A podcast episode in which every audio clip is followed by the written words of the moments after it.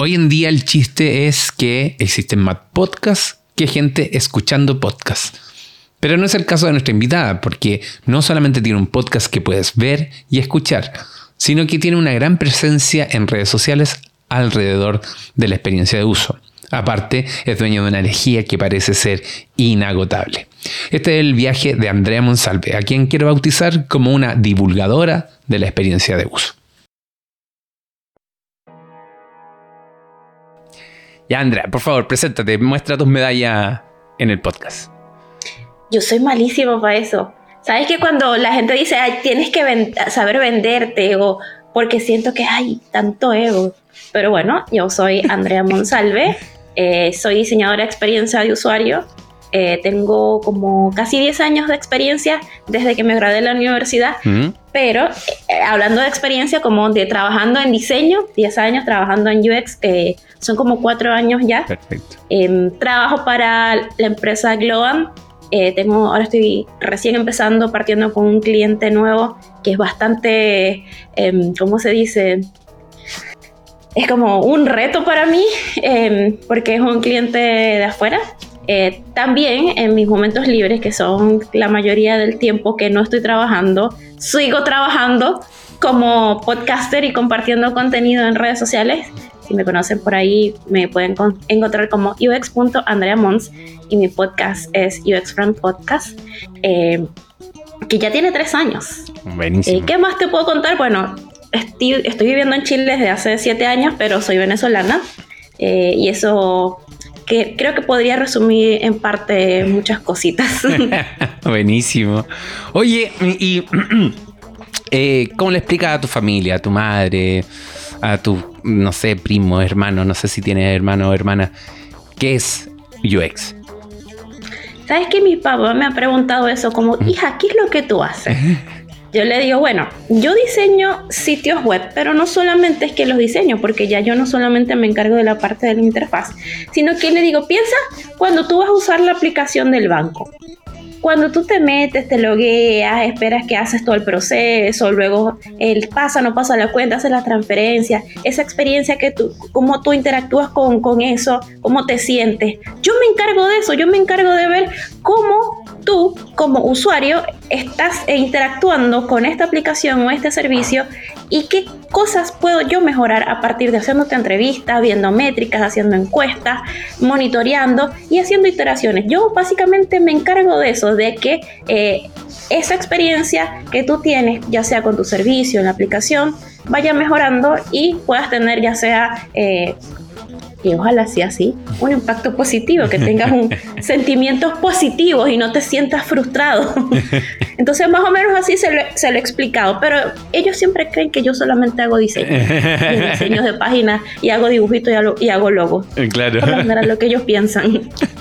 más fácil, más sencillo. Oye, ¿y qué te motivó a, empezar el, el podcast con Erwin? ¿sabes? En la pandemia. Tú sabes que en la mm. pandemia todo el mundo se empezó a replantear la vida de, qué voy a hacer con esto ahora que estoy encerrado y bueno, ya, ya no puedo decir, ay, no tengo tiempo porque ya no tenía que ir a la oficina, no tenía que andar en metro, ya tampoco iba a poder salir el fin de semana, así que yo dije, ¿qué puedo hacer?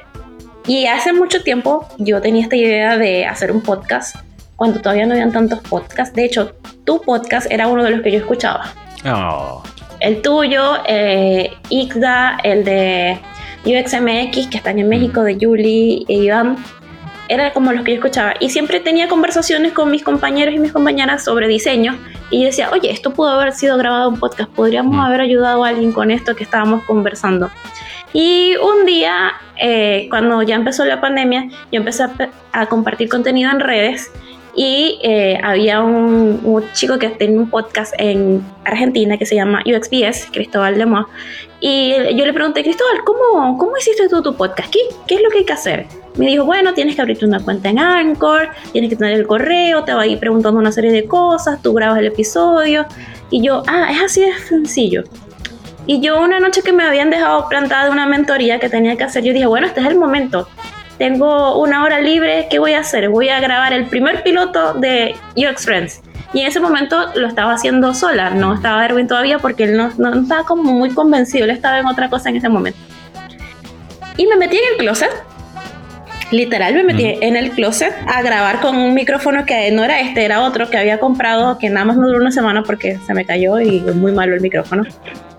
Empecé a grabar en mi laptop con el micrófono y el primer episodio era sobre qué es UX y presentar qué es UX Friends. Mm. Porque antes de eso había hecho como una pequeña investigación de qué nombres habían en los podcasts, porque iba a llamarse UX Friends, porque yo no quería que fuera solo para mujeres, solo para hombres, sino que fuera para todos y sin mm. importar el nivel de madurez que tengas, sin importar sexo, religión, mm. eh, orientación sexual. Entonces, por eso UX Friends. Y además, por eso lo de la carita. la carita feliz, que por cierto es marca registrada. Eso. Entonces, ese día me metí a grabar y esa misma noche mientras me iba preguntando cosas, bueno, voy a hacer el logo ahí mismo. Bueno, voy a hacer esto. Y, todo lo fui haciendo y en la noche ya me decía, ya tu episodio está, lo pueden escuchar. Y ya yo había guardado como el handle de, de UX Friends en Instagram porque no quería que fuera del mismo mío, quería que lo tuviese aparte porque uno nunca sabe cómo puede escalar esto. Menos mal que lo hice así. Y así empezó un 13 de junio del 2020 UX Friend Podcast. A los seis meses se une Erwin después de que lo entrevisté en un episodio de final de temporada y me dijo, ay chica, como que me gusta esto. Y yo sí, ahora sí te quieres unir. Sí, vamos a darle. Y a partir de, de la segunda temporada se unió, se unió a Erwin y fue un antes y un después porque Erwin se encarga de toda la parte de las ilustraciones y eso es como mm. uno de nuestros puntos diferenciadores, mm. que todos nuestros entrevistados nosotros los ilustramos. Mm. Según la temática que sea, todas las ilustraciones tienen que ver con el tema que ellos van a hablar. Perfecto. Oye, y en esta investigación... Eh, ¿Tuviste que había algo que no abordaban los podcasts de UX que estaban en ese momento? Y tú dijiste, ok, podría hacerlo de esta forma. ¿O simplemente era como eh, también quiero participar y darle mi toque al tema. Yo, yo veía pocos, escuchaba mm. pocos porque en ese momento había pocos, entonces habían varios temas que todavía no estaban tocando y además porque quería contarlo desde mi experiencia mm. y otra cosa que estaba viendo que muchos ya no estaban abordando temas básicos y de juniors que en ese momento la gente estaba preguntándose, porque ya mm. las comunidades estaban yendo más por un lado de, de, más seniority y estas personas que iban partiendo estaban muy desatendidas. Entonces mm. por ahí partí. Perfecto. Por atender a estas personas que iban iniciando. Oye, y bueno, después el, el podcast lleva, como contaste, tres años. ¿Qué crees que, que has aprendido tú haciendo esta entrevista, porque siento que lo hemos conversado con algunos, con algunos invitados a este podcast y es como al final el que, el que sale ganando soy yo, porque termino aprendiendo de, mucha gente. ¿Qué, ¿qué hay aprendido tú? Uf, de todo. Porque mira, he, tratado de eh, tener diferentes tipos de temas, no solo los básicos de UX, como qué es UX, qué es UI, mm. qué es UX Writing, cómo hacer research. Obviamente eso los he hecho y he aprendido cosas eh, como cómo presentar los resultados, cómo ser más estratégica, he entendido cosas de accesibilidad, eh, de usabilidad y de ahí me fui metiendo más a profundidad. Pero también he tocado temas como de cómo manejar esto de la productividad tóxica, que fue uno de los mm. últimos episodios que grabé, que por cierto es de, Laura Solórzano, se las recomiendo. Eh, es buenísima porque yo estaba lidiando con eso mismo, de cómo no decir, ay, es que tengo que, y eso, de, eso es algo que voy a escribir, por cierto, con más mujeres UX, eh, cuando no te sientes suficiente porque todo el tiempo necesitas estar estudiando, no es el síndrome del impostor, no, no, porque no te sientes como impostora, sino que sientes que hay tanto que estudiar, tanto que aprender, que no te das abasto. Entonces, una de las formas de las que yo he aprendido, y es fácil, sencillo, es entrevistando a otras personas no solamente leyéndome un libro, no haciendo el curso, sino entrevistando personas que están donde yo quiero estar, que saben de los temas que yo quiero saber. Eso ha sido una de las formas de aprender. Esto de la productividad tóxica, esto de cómo manejar tus emociones en el trabajo. Que eh, tú puedes ser muy inteligente, puedes tener todas las habilidades técnicas, pero si tú no tienes habilidades blandas, como de comunicación asertiva, como de cómo empatizar con tu equipo, es muy difícil de que tú puedas llegar a puestos más altos como de líder. O si vas a ser líder, no vas a ser un buen líder, la verdad. Claro. Oye, y, mm, en ese sentido, claro, eh, eh, cuando mencionas eso, que al final eso es, una mentoría, pues. Como le pides a alguien más con más experiencia, es como, oye, tengo este problema, ¿cómo lo harías tú? O ¿cómo lo resuelves tú? Eh, a veces como que me, me, encuentro con colegas más juniors que es como, que están muy atrapados en la definición. Es como que ven que, ah, la mentoría es sentarse, como tomar un café, tomar nota, y es como, en verdad, uno está recibiendo feedback en todo momento, a cada rato, de tus compañeros, de tus líderes. Entonces, como que igual, eh, claro, hacer entrevistas y después ponerla al público, también es como mostrar una mentoría que uno tiene. Exactamente. Mm. Aparte también hago mentorías, pero me aleja un poquito de eso porque sabes que las mentorías, yo, yo considero que si tú vas a dar una mentoría, tú tienes que hacerle seguimiento a la persona. Mm. Y entonces eso llega, implica trabajo porque por lo menos en mi caso yo le creaba un espacio en Notion, le ponía tareas, veía cuál era el progreso que tenía y eso, eso es trabajo. el podcast más el trabajo, más todo esto es como que, bueno, y, más dar clases, entonces como, como bastante. Pero ahí voy viendo cómo hacer este tipo de cosas que les sirva a todos. Por eso el podcast es la mejor forma como de ayudar, porque bueno, cuando me preguntan este tema, bueno, tengo un episodio y se los paso. Buenísimo. Oye, y bueno, en ese sentido, ¿cuál es, ¿cómo ha sido el feedback de las personas que, te siguen y te escuchan? Sabes que eso es lo más lindo. Mm. Yo guardo capturas de las cosas que me dicen. A veces cuando uno se siente bajoneado, mm. cuando uno siente que no, no, estoy haciendo las cosas suficientemente bien, veo a veces esos mensajes y es como que, ah, bueno, vale la pena pasar un viernes en la noche hablando de UX que saliendo o cualquier cosa, porque mm. e igual estás haciendo un impacto en esas personas y muchas veces me han llegado como, sabes, escuché tu episodio, me ayudó, entendí que me está pasando esto, pudo resolver un problema con el cliente mm. o encontré el trabajo que quería gracias a tus consejos, entonces me han llegado demasiados mensajes así y creo que eso es lo más satisfactorio y lo más lindo que he podido tener desde que empecé a compartir contenido, porque la gente dirá, no, es porque gana algo a cambio, y la verdad es que el podcast no, no da mm. nada, porque de vez en cuando uno tiene sponsor y ok, está bien, pero por lo general no, porque Spotify no te paga por reproducciones en Latinoamérica. Entonces es como muchas veces por amor al arte y por sentirse útil uno, porque mm. llega un punto donde yo me dije, mi trabajo, yo no estudié y mi trabajo no puede ser para vender X cosa, vender, no sé, este servicio o vender lo del banco. ¿En qué estoy ayudando yo a las personas con esto? Y allí encontré mi forma de ayudar. Sigo haciendo mi trabajo, pero esto del podcast, esto de compartir contenido, las mentorías, es mi forma de devolver algo a cambio y de sentirme de verdad que estoy haciendo algo por las personas sin esperar no, solo quiero dinero. que de dinero se, tiene que vivir, pero hay otras cosas que dan satisfacción.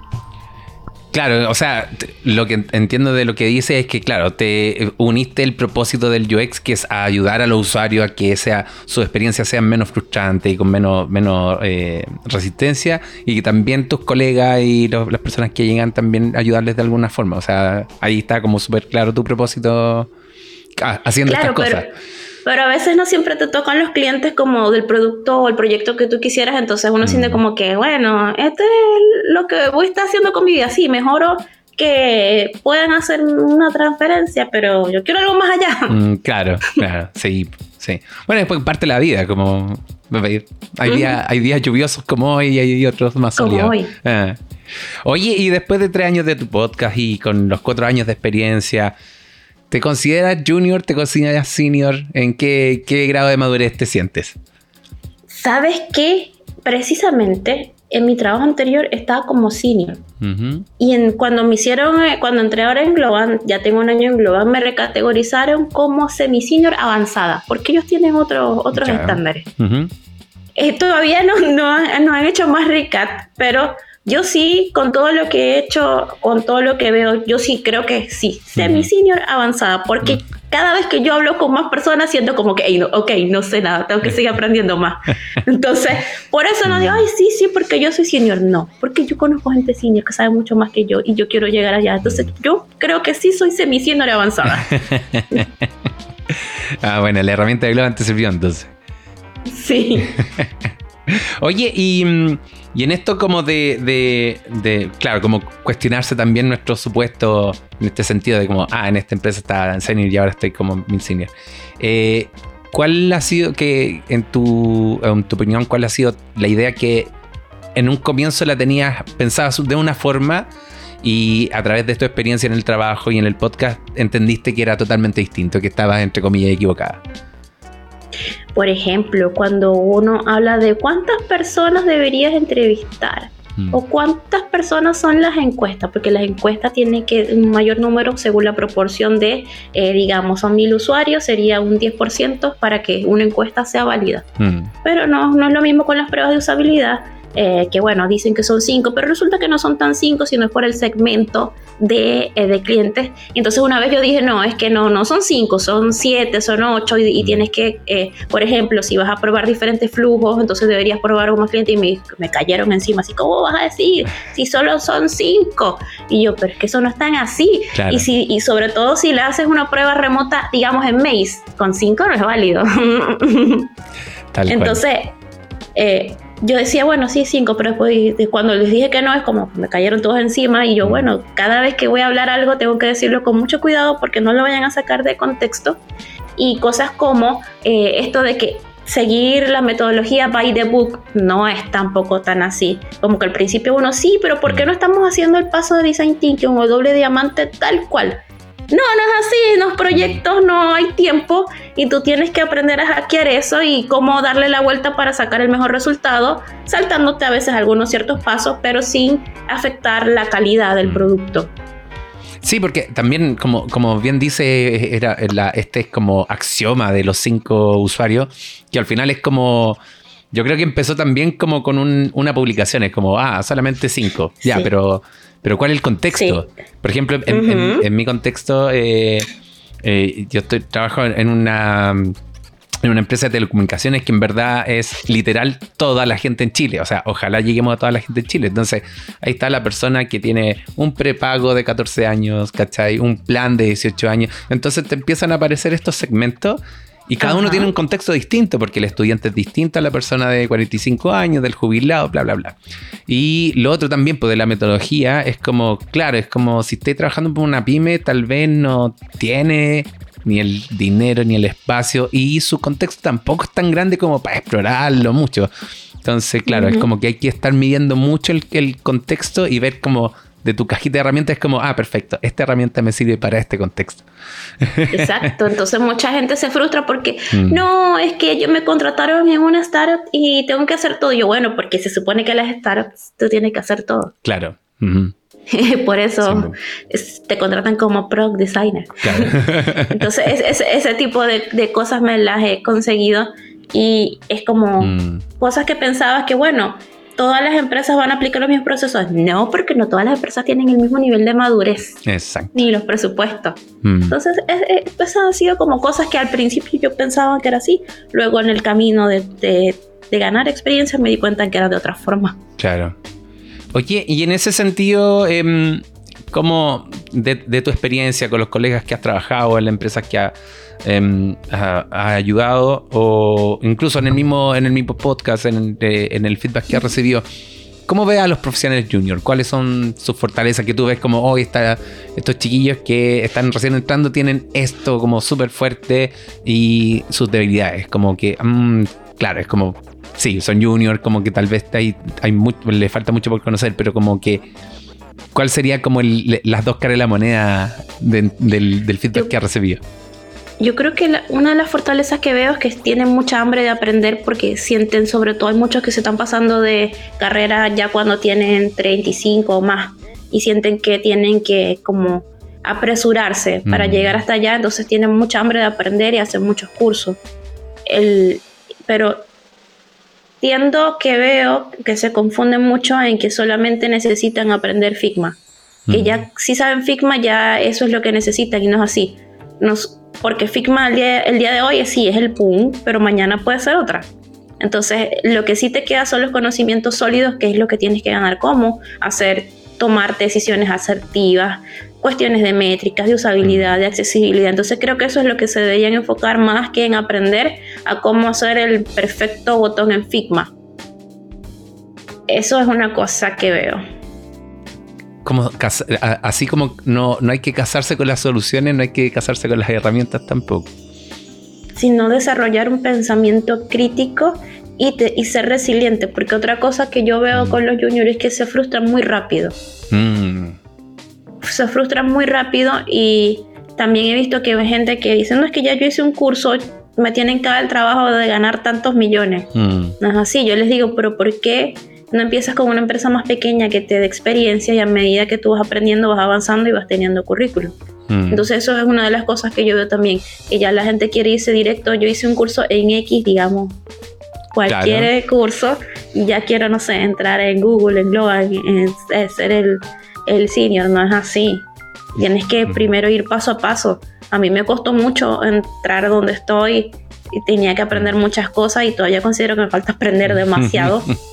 Entonces, creo que esa es una de las cosas que tienen que cultivar. Está muy bien tener esa hambre de conocimiento, seguir explorando el conocimiento, no quedarse con ciertas herramientas, aprenderlas sí, porque son necesarias, mm. pero si quieres eh, pasar eso, tienes que tener un fuerte conocimiento de habilidades técnicas como el por qué tomar esta decisión, mm. por qué necesitamos eh, aplicar esta usabilidad, cómo lo vamos a hacer para que sea más accesible. Mm. Y la parte de también tener habilidades blandas que te permitan comunicarte asertivamente con tu equipo. Eso creo que es una de las cosas que, que hay que trabajar en, las personas que son junior y, yo mm. misma me la vivo trabajando en eso. Sí, y, yo agregaría no olvidar el negocio también. Como, Exacto, porque también esa es otra, mm. porque no es que el usuario, el usuario, yo, pero el negocio es el que te está pagando, tienes que hacer un, nivel ahí, un match ahí. Sí, sí. Sí, porque claro, es como. Eh, la otra vez un, chico me, pidió como ayuda y en concepto su pregunta era como. De estas tres opciones, ¿cuál es mejor para empezar a aprender? ¿Este bootcamp de la empresa X? ¿Este diplomado de la universidad tanto? o el máster en, no sé, en Barcelona. Y es como, sí. Eh, amigos, me estáis preguntando qué es mejor, una pera o un, un, pay de limón, ¿cachai? Es como que en verdad va a ser, ¿qué, ¿qué, es lo que quieres? ¿Quieres empezar a trabajar rápido, pero seguir aprendiendo?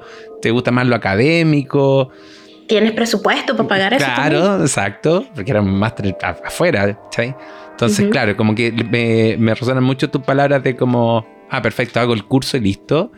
Y también he tenido la experiencia de personas que tienen muchos cursos y que en el día a día veo como, pero esto no lo viste en tu diplomado de tal cosa.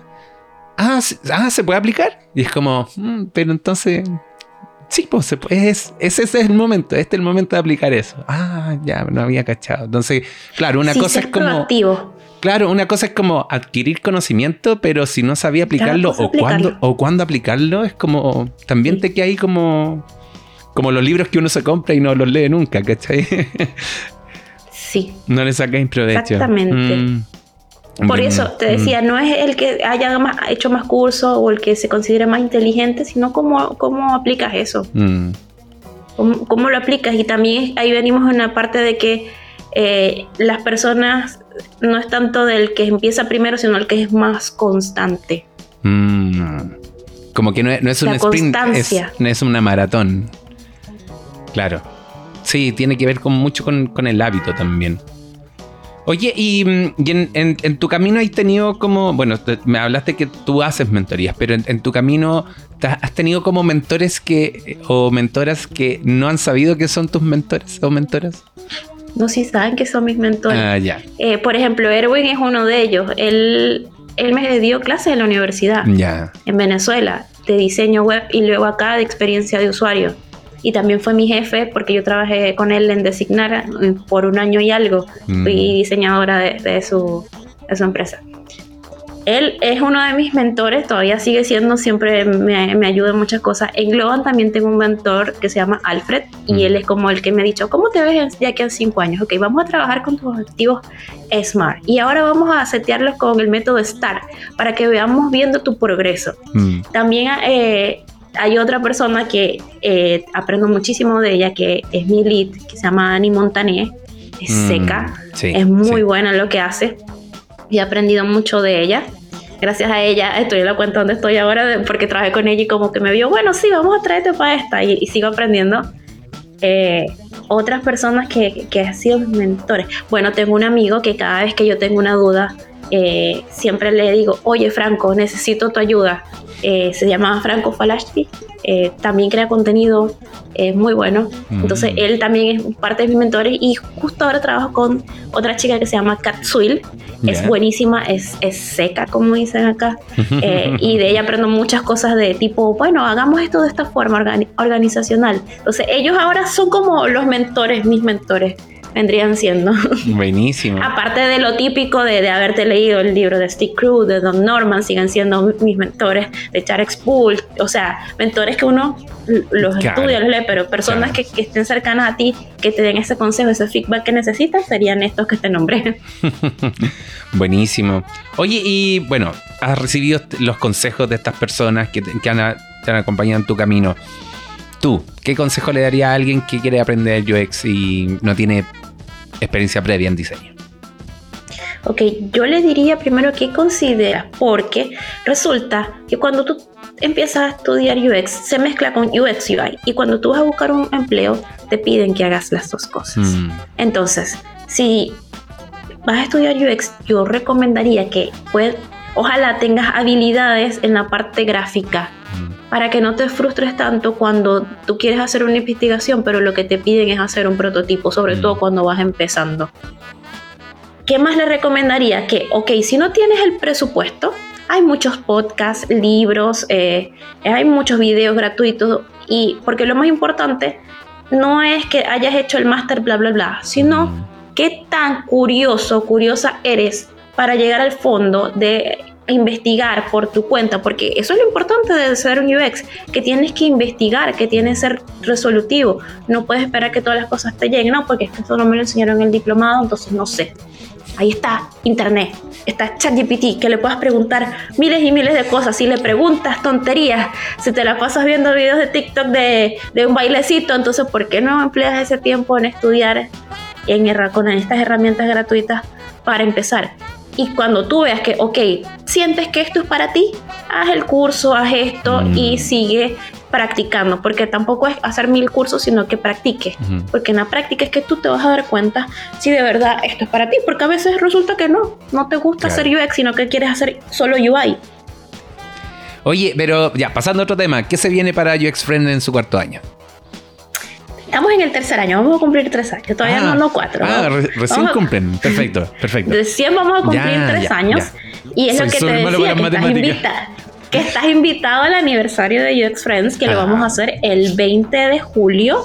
Eh, lo vamos a hacer en el Costanera, en la sede de Globan. Eh, estás invitado, por cierto, y varios van a estar invitados porque vamos a hacer unas entrevistas en vivo y vamos a tener público abierto para que puedan hacer preguntas y tener espacio de networking, vamos a hacer sorteos y estamos, eh, estamos viendo ahora unas plataformas que queremos utilizar eh, como para generar más contenido, pero también contenido de que, bueno, tú quieres una guía, quieres mentorías, lo puedas también tomar por parte de UX Friends. Y bueno, tenemos por delante una temporada y estamos viendo eh, qué personas vamos a entrevistar. De hecho, tenemos ya varios que conversados para entrevistar en la próxima, esta temporada que ya empezó, que es la séptima temporada. Vamos por el episodio 62. Wow.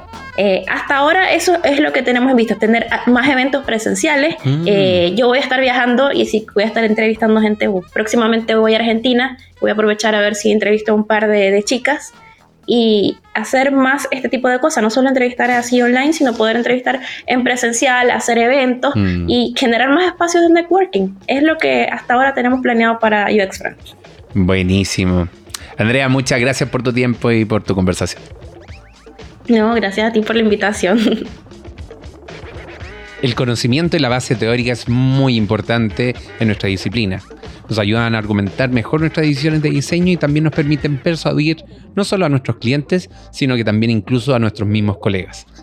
Pero también necesitamos ensuciarnos las manos y hacer y practicar lo aprendido. Al final del día, hacer diseño e interacción es una cosa de experiencia. Investigar, definir, idear, prototipar, evaluar son todos verbos. Es la experiencia la mejor escuela que un profesional del diseño pueda tener. Esto ha sido la misión de Andrea junto a su podcast, divulgar el hacer del diseño. Agradecemos su tiempo y disposición para conversar sobre el oficio que tantos nos apasiona. Las canciones que escuchan en este podcast son de Revolution Boy, No se olviden de ingresar a islasantiago.cl slack y buscar el canal del podcast, Bercam-podcast, para seguir la conversación. A mí me encuentras en Instagram como Sauce Babilonia y esto fue una producción perenne, orgullosa de ser parte de Isla Santiago. Hasta la próxima.